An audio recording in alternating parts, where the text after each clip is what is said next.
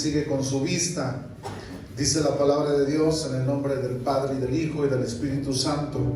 Aconteció después que él iba a la ciudad que se llama Naín, e iban con él muchos de sus discípulos y una gran multitud. ¿Quiénes iban, hermano?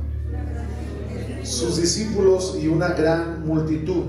Cuando llegó cerca de la puerta de la ciudad, he aquí que llevaban a enterrar a un difunto hijo de único de su madre, la cual era viuda, y había con ella mucha gente de la ciudad. Y cuando el Señor la vio, se compadeció de ella y le dijo, no llores. Y acercándose, tocó el féretro y los que lo llevaban se detuvieron y dijo, joven, a ti te digo, levántate. Entonces se incorporó el que había muerto y comenzó a hablar y lo dio a su madre.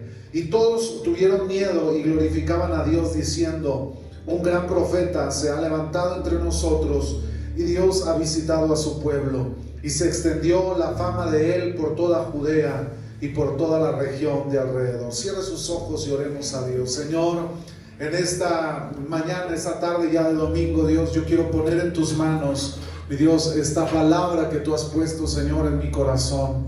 Mi Dios, habla nuestras vidas. Quita todo estorbo del medio de nosotros, Señor, y que tú puedas tocar el corazón, Señor, de cada uno de los que estamos aquí. Que tú puedas quitar, Señor, de los ojos la venda, Señor.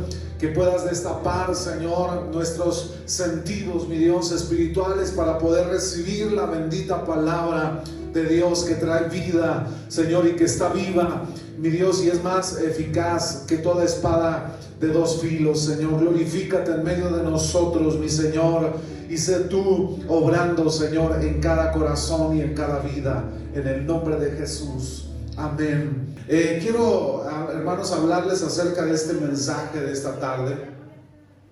Dios ha sido bueno, ¿cuántos lo saben, hermano? Y antes de, comenzar con, este, con esta predicación, este mensaje, hermano, eh, yo quiero platicarle una experiencia que yo tuve porque quiero eh, relacionarla con, con, lo que le quiero hablar el día de hoy. Hace ya un par de años atrás, tal vez, eh, viví una experiencia, hermanos, difícil, adversa, complicada. y yo creo siempre que Dios nos va llevando de gloria en gloria, hermanos. ¿Cuántos lo creen eso? Y hay veces, hermano, dicen por ahí, ¿verdad? Hay un dicho que usa la gente que Dios le da las mejores batallas, las grandes batallas a sus mejores soldados. Hay veces que uno dice, Señor, ya, ya estuvo, ¿verdad? Este, ya, ya me cansé de las batallas, pero Dios nos ayuda a crecer, a madurar, a avanzar eh, en, su, en, su, camino, en su reino, hermanos, en, en el camino del Señor. Y recuerdo que hace un par de años atrás, viví una experiencia muy dura, muy difícil, que me llevó a, enfrentarme de alguna manera este, con, conmigo mismo, a luchar conmigo mismo, pero también a, a, pararme delante de Dios y hablar con Él sinceramente desde lo profundo de mi corazón. Y recuerdo que una noche eh, estuvimos, eh, estuve yo teniendo eh, en, ese periodo de tiempo diversas luchas, adversidades. Y, recuerdo que este, una noche tuve que confrontar esas circunstancias, hermano. Eh, tuve que hacerle frente a esas circunstancias. Y, recuerdo que eh, era, era una situación, hermanos, de, de lucha difícil. Eh, tuve que tratar unas situaciones, unas circunstancias.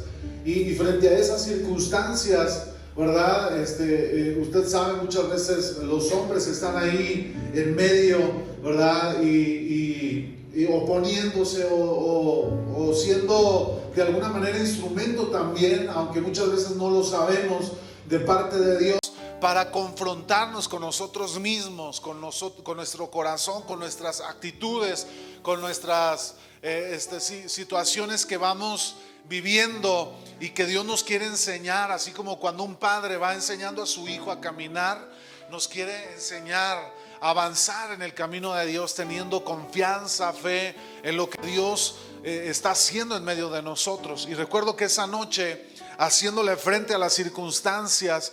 Una vez, hermano, de, haber, tratado ciertos asuntos eh, en, esa, en esa situación, en esas eh, pláticas que tuvimos, en esas eh, ciertas, ¿cómo pudiéramos llamarlo? Acercamientos, pláticas, no sé yo en las que hubo amenazas, en las que hubo señalamientos, en las que hubo circunstancias muy difíciles, hermano.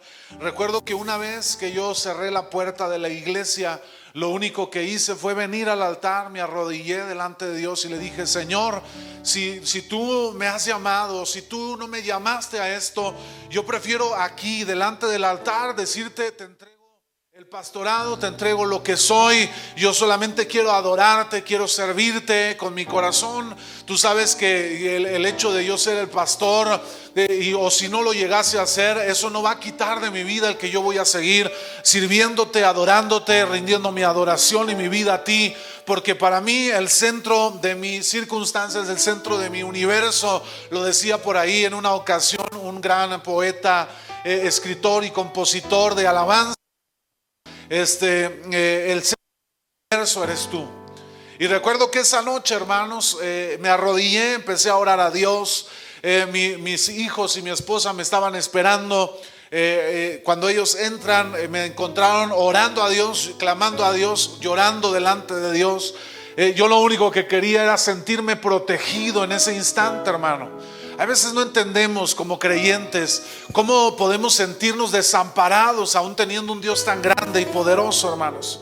Pero yo me sentía desamparado, me sentía como caminando en un desierto sin nadie a mi alrededor, como si el Señor Jesucristo se le hubiera olvidado, se hubiera olvidado de mí y se hubiera olvidado de que él me había llamado a servirle. Y ahí estaba yo en el altar diciéndole a Dios, Señor, si esto tú no me llamaste a hacerlo, yo quiero aquí delante de ti decirte, te lo entrego, Dios. Porque yo no puedo en mis fuerzas, no puedo en mi capacidad, no puedo eh, en, lo que yo, eh, en mi caminar, mis fuerzas están terminando. Hermano, no recibí respuesta de Dios.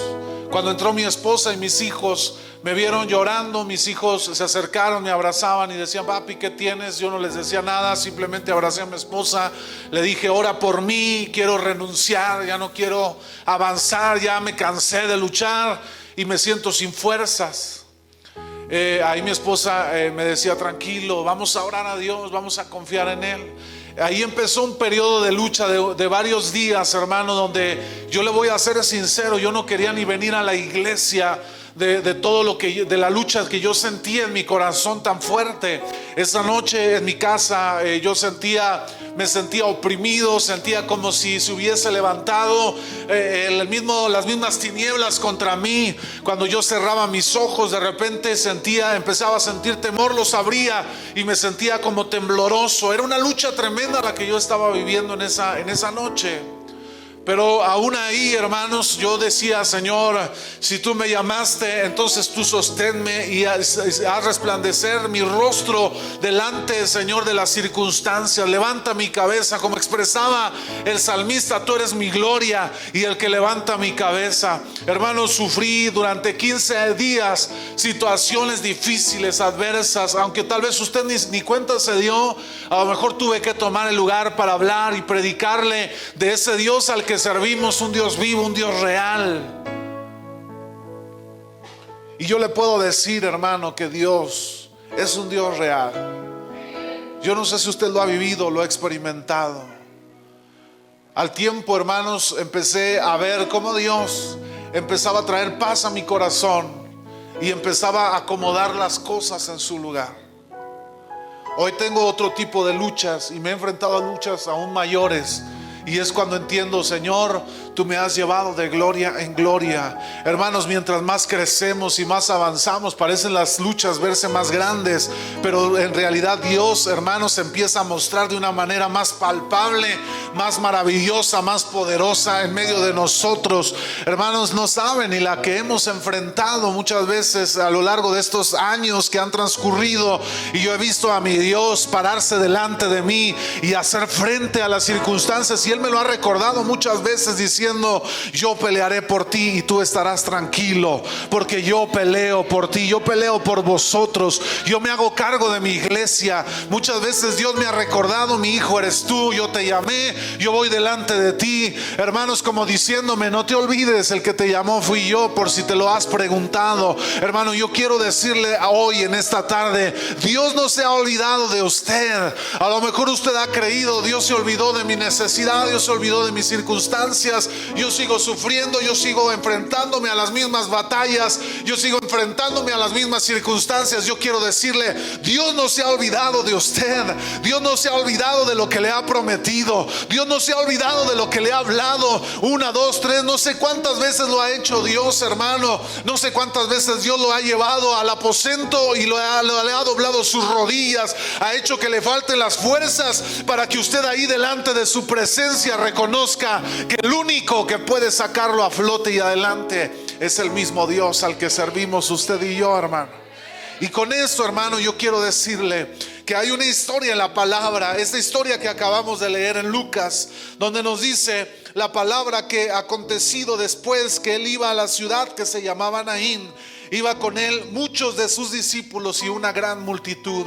Hermano, déjeme decirle que en el Señor muchos dicen llamarse hijos de Dios, creyentes, pero Dios, hermanos, a los que ama, Dios los va a llevar, hermanos, a, probar, Dios los va a llevar a la prueba, Dios los va a llevar a la adversidad, al desierto, al quebrantamiento, no porque no los ame, al contrario, porque nos ama, es porque nos lleva, hermanos, a esos procesos donde Él sabe que ahí vamos a conocer más al Dios fraternal al que servimos, al Dios que nos ama, al Dios que nos defiende, al Dios que nos abraza, al Dios que nos provee, hermanos. La Biblia dice que muchos discípulos y una multitud le seguían. Hay muchos que siguen a Jesús, hay muchos que avanzan con Jesús, pero dentro de ellos hay muchos que son discípulos y hay muchos otros que avanzan solamente siguiendo la corriente, avanzando detrás, hermanos. Se dejan guiar por lo que Dios está haciendo. Han visto las maravillas de Dios, pero aún así no rinden su corazón a Dios.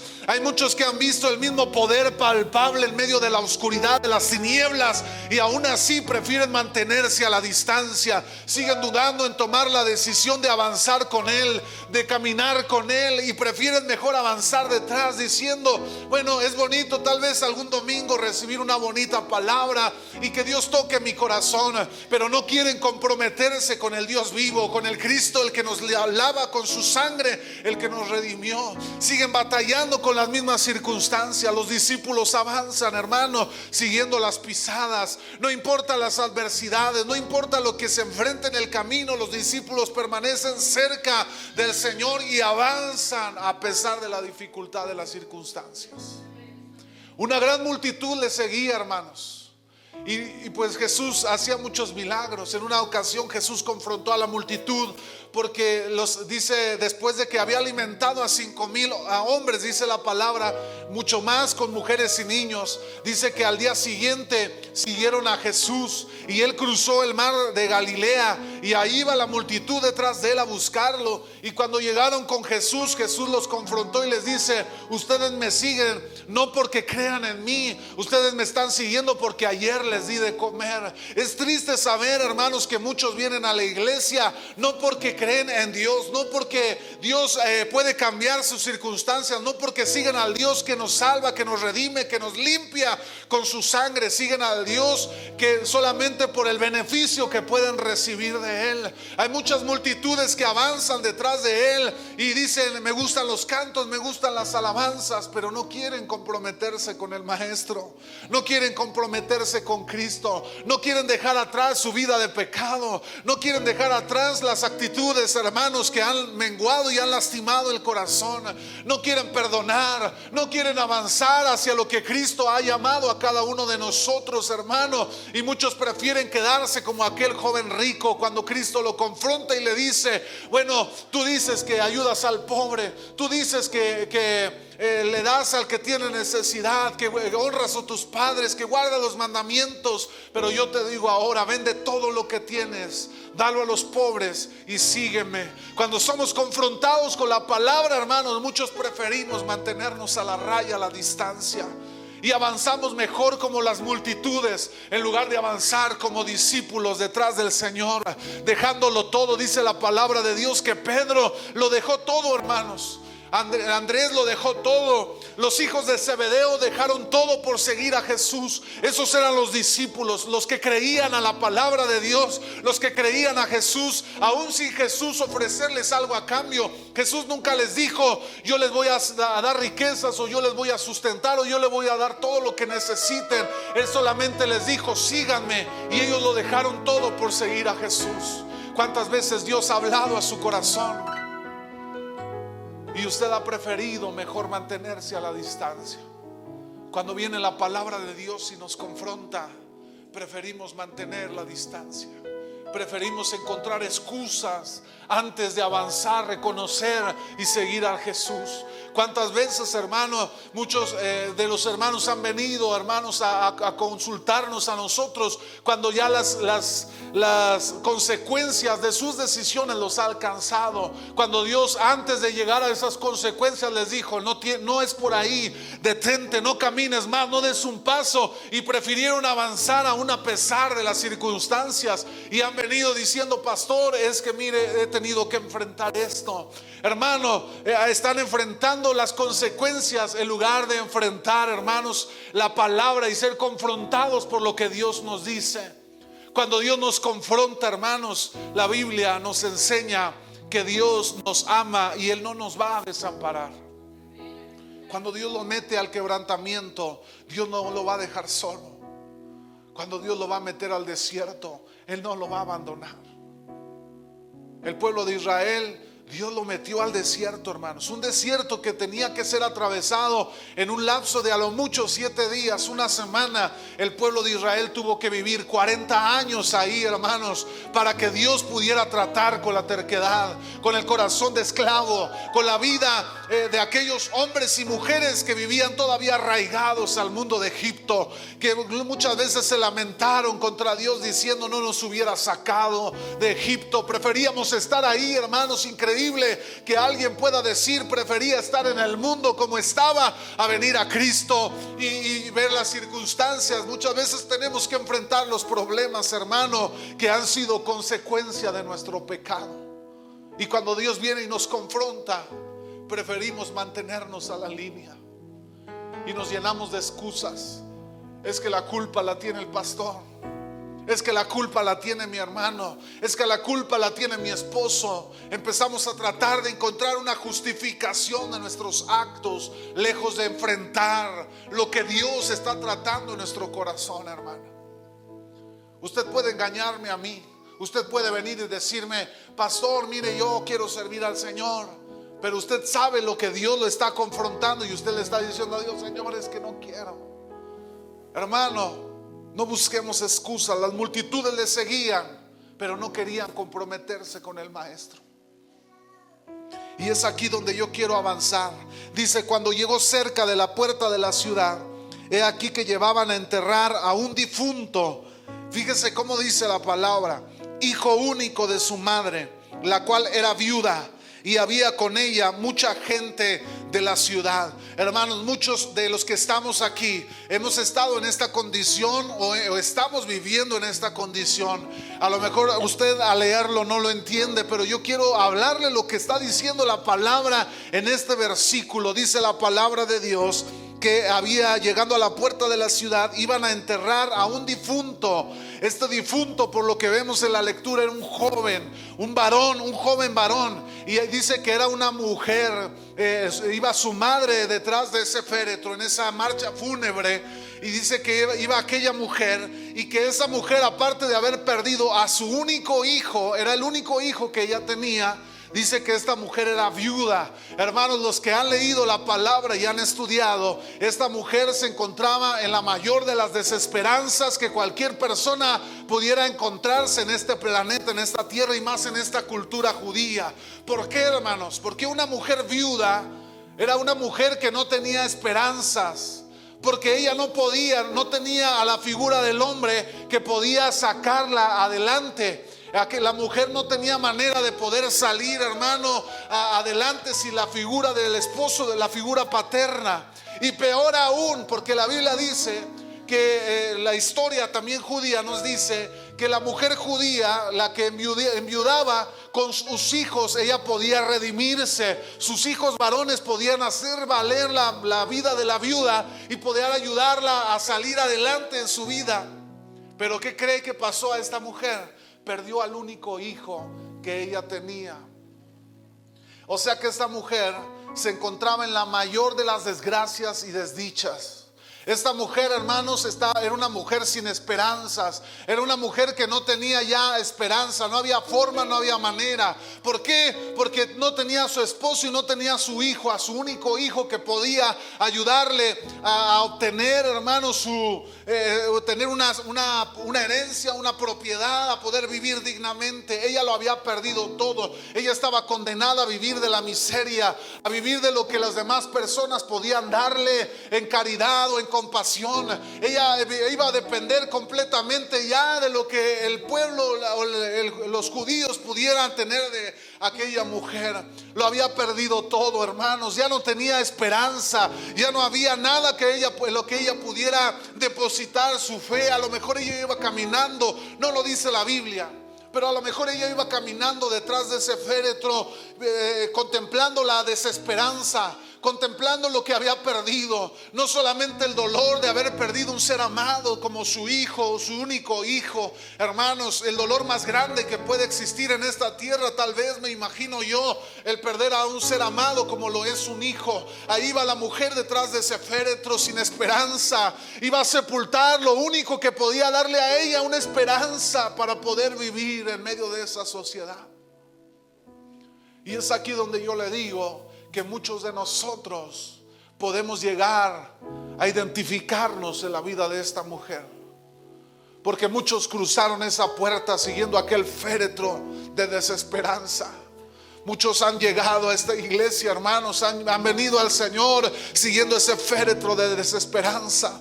Constantemente están los pensamientos donde uno dice, ahí estaba mi esperanza, yo lo, yo lo tenía todo ahí. Planeamos y no resultan las cosas. Planeamos o pensamos en las cosas y las cosas no resultan, no caminan. Y ahí vamos caminando detrás de ellos sin esperanza, sin un refugio, pensando que ya no hay motivo para seguir y caminar, hermanos. El ver la mirada de desesperanza es lo más lo más doloroso, hermanos, que puede haber y, se puede sentir.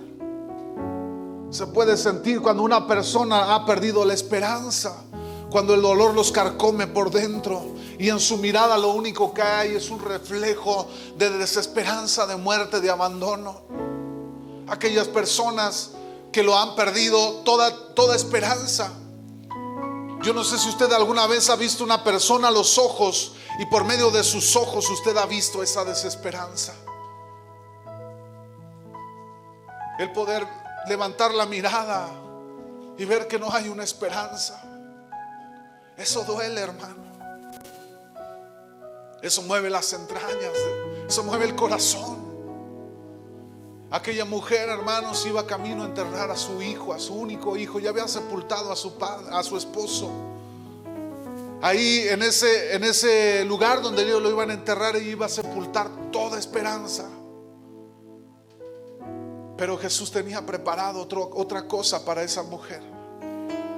Jesús tenía preparado otra cosa para esta mujer, hermano. Y aquí viene a mi mente donde dice Jeremías, yo tengo pensamientos de bien y no de mal acerca de vosotros, para que recibáis el futuro que esperas. El Señor nos da esperanza. El Señor nos da una esperanza en medio de la desesperanza, en medio del dolor, en medio de la angustia, en medio de la muerte. Dios nos da una esperanza, hermanos. Él nos abre camino como al pueblo de Israel. Ya no, lo único que había, veíamos esta mañana en la escuela, era un mar. Se veía azul por todas partes y a sus espaldas una, un ejército, otro mar de, de personas armadas con ejércitos, con caballos, con armas panoramas, hermano, detrás de ellos. Muchas veces así volteamos a ver a, nuestro destino adelante de nosotros y creemos que se acabó el camino, creemos que se acabó todo para nosotros y ya no hay esperanza. Levantamos nuestra mirada y lo único que vemos es de desdicha,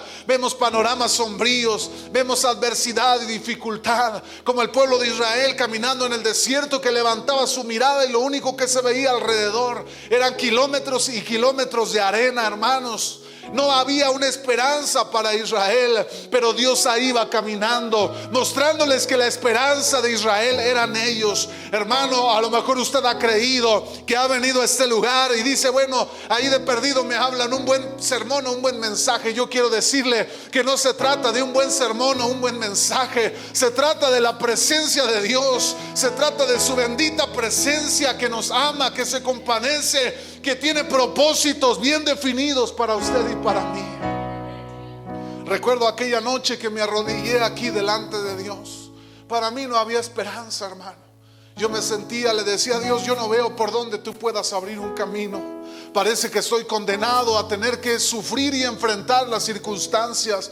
Y yo le decía al Señor, Señor, cuando podré ver, mi Dios, tu mano poderosa librándome de las circunstancias. Y el Señor quedaba callado, el Señor no hablaba, no emitía una palabra, no llegó ningún profeta, no llegó ningún hombre o alguna mujer a decirme, Dios te dice, levántate porque Dios va a ir contigo. No descendió un ángel y me tocó mi hombro y me fortaleció. Lo único que hubo fue silencio en esa noche de oscuridad. Y fue una de las noches eh, más terribles que he vivido, hermano. Solo una porque he vivido ya varias en estos cinco años de pastorado.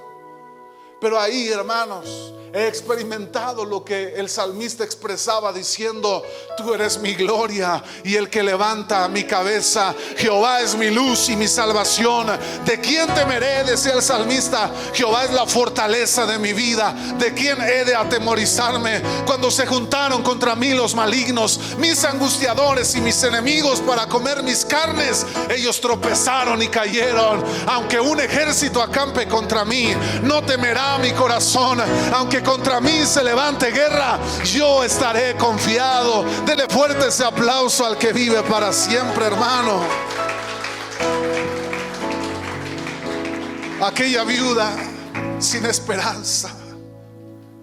Hermano, si usted nunca ha sentido la desesperanza, a lo mejor usted nunca va a entender lo que esta mujer estaba viviendo.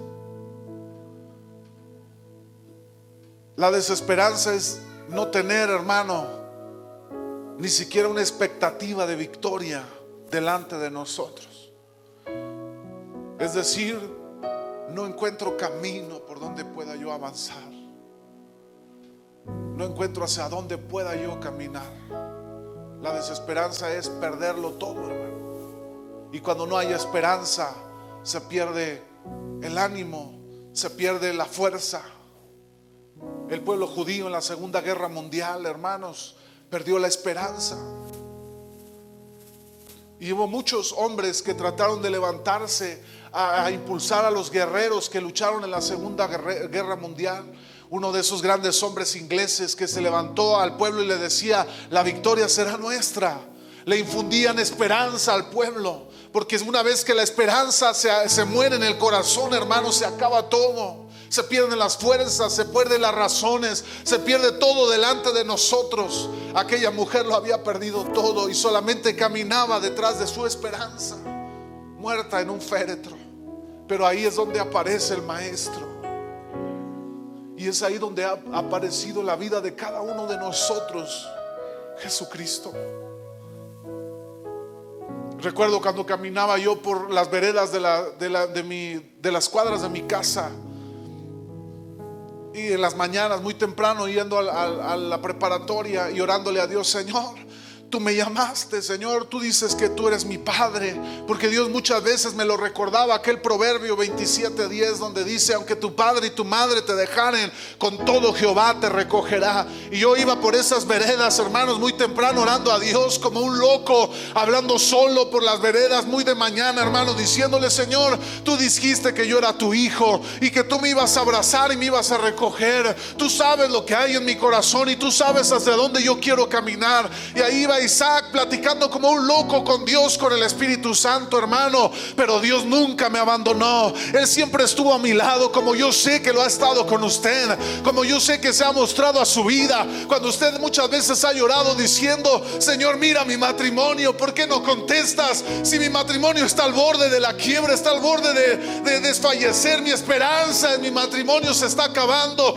Y ahí Dios voltea y nos abraza y nos dice, yo voy contigo, tranquilo, yo voy a pelear por ti, yo te levanto, yo te doy nuevas fuerzas. Aunque los ríos, aunque cruzares los ríos, no te anegarán. Y aunque cruces por el fuego, no te quemarás, dice su palabra, hermanos. ¿Cuántos dicen amén a eso? Y aquella mujer, hermanos, apareció el ser más hermoso de este universo. El maestro por excelencia. Jesucristo. Qué hermoso nombre, Jesucristo. Jesús. ¿Sabe lo que significa Jesús? Jehová salva. Jehová trae salvación. Cuando Jesús vino a esta tierra, el Señor Dios Todopoderoso le estaba diciendo a la humanidad, Jehová trae salvación para el ser humano a través de Jesús, él, trajo la provisión necesaria para nuestras almas por medio de Cristo. Y entonces ahí es donde aparece el Señor Jesús en la historia y dice que en la, historia, y cuando el Señor la vio, hermanos, él iba entrando a la ciudad. Y cuando había aquella marcha fúnebre, Jesús iba entrando con aquella multitud, seguramente mucho mayor que la, la de la marcha fúnebre que iban a sepultar aquel, aquel, aquel joven hijo de aquella mujer. Y ahí iba entrando Jesús y la vio. Y algo que caracterizó a Cristo en su vida fue la compasión. Dice que cuando la miró se compadeció. Y entonces no solamente vio la necesidad, sino que se acercó a ella, hermanos. Jesucristo, el creador, el que con su palabra creó los cielos y la tierra, el que formó el universo, los planetas, el que partió el mar en dos para que el pueblo de Israel pudiera cruzar en seco, hermanos. Ahí estaba avanzando, hermanos, hacia aquella mujer. Hace un momento en la clase dominical, hermanos, veíamos al pueblo de Israel cuando cruzó el Mar Rojo. Y yo le voy a decir así mientras oíamos esa plática, en esa partecita se conmovió mi corazón a tal grado eh, que, se querían salir las lágrimas de mis ojos porque yo les comentaba a la clase, yo no sé si usted cuando lo ha leído se ha percatado y se ha dado cuenta, pero dice la Biblia que entonces cuando el pueblo de, Faraón llegó a, a acorralar al pueblo judío, dice que Dios dio la orden para que el ángel de Jehová se moviera a las espaldas del pueblo y la nube y la columna de fuego avanzaran detrás de ellos para protegerles, hermano. Esto que estaba viendo el pueblo de Israel era una hazaña poderosa. Hermanos, los ojos de cualquiera de nosotros, si hubiera visto esa escena, seguramente hubiéramos caído de rodillas delante de Dios, hermano. Porque Dios estaba mandando en los cielos diciendo al ángel de Jehová, avanza detrás del pueblo y dales protección. La columna del fuego se trasladó y empezó a descender el fuego a las espaldas del pueblo. Y cuando el pueblo de, Faraón quería meterse hacia el campamento de Israel, la columna de fuego les empezaba a proteger de una manera sobrenatural. El ángel de Jehová estaba parado ahí, firme sin moverse, hermanos. Como Dios muchas veces se ha parado firme en nuestras vidas y no se ha movido. Cuando usted ha creído que no ha tenido esperanza, ahí ha estado el Señor parado firme.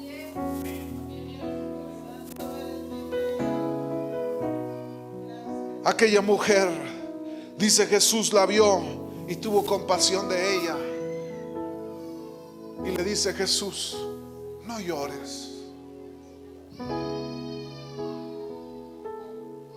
Amado hermano, hoy el Señor habla a su corazón, a su vida y le dice, no llores, ¿por qué lloras? ¿Por qué estás llorando? ¿Por qué estás llorando? El maestro hoy viene y dice, no llores. Aquella mujer, si hubiéramos sido alguno de nosotros ya sin esperanza, sepultando a su hijo, le hubiera dicho, no estás viendo lo que estoy haciendo. Estoy sepultando mis esperanzas y me estás diciendo que no llore. Jesús le dijo con una compasión en su corazón, no llores, ya no derrames más lágrimas.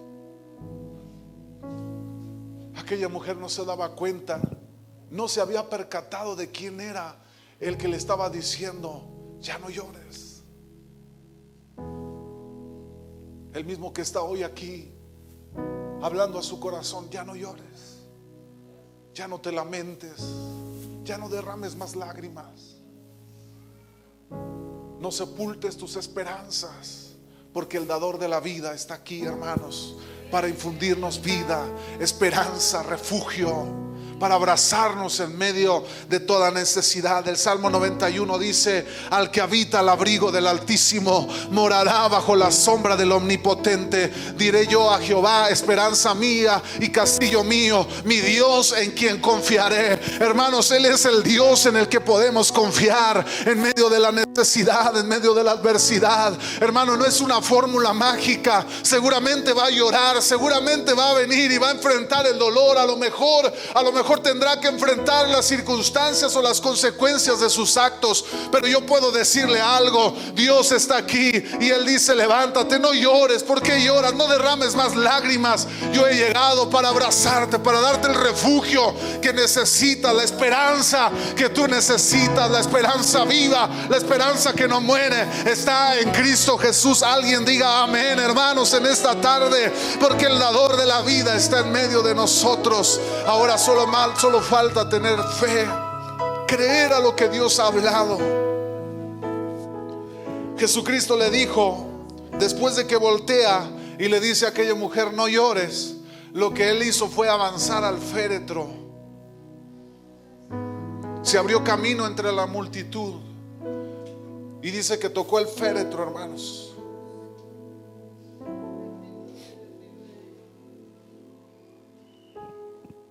Y él lo único que dijo, y dijo, joven, a ti te digo, levántate. Joven, a ti te digo, levántate.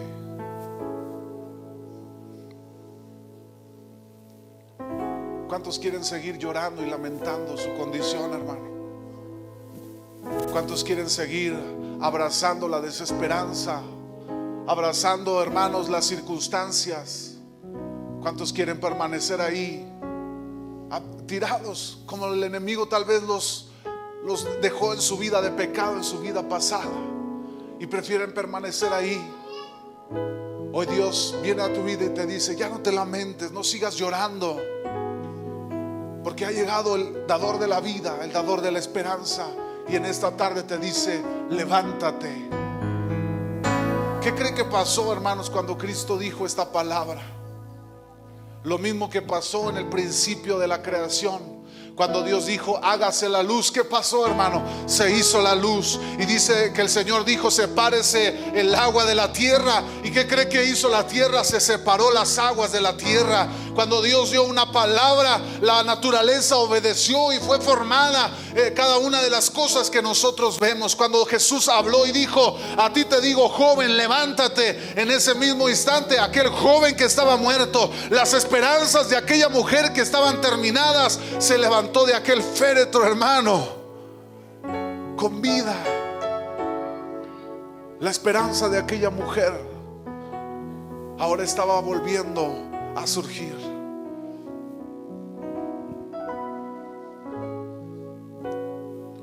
La gloria de Dios se manifestó en ese lugar. La gloria de Dios se manifestó en ese lugar.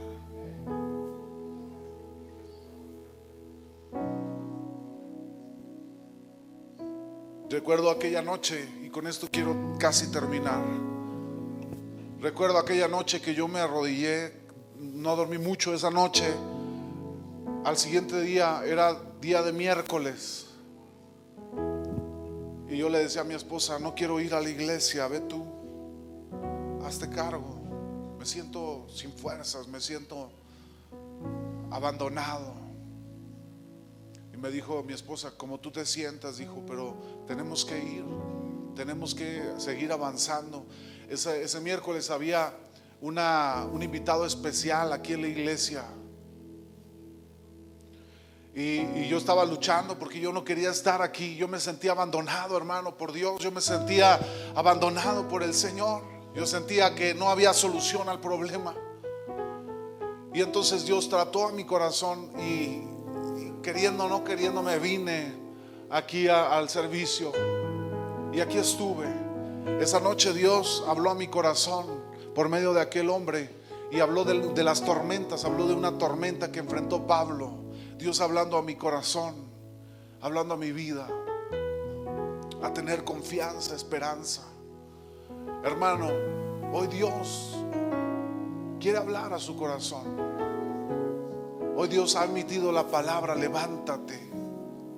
Yo no sé cuántos vienen sin esperanza, vienen con la angustia, con el dolor.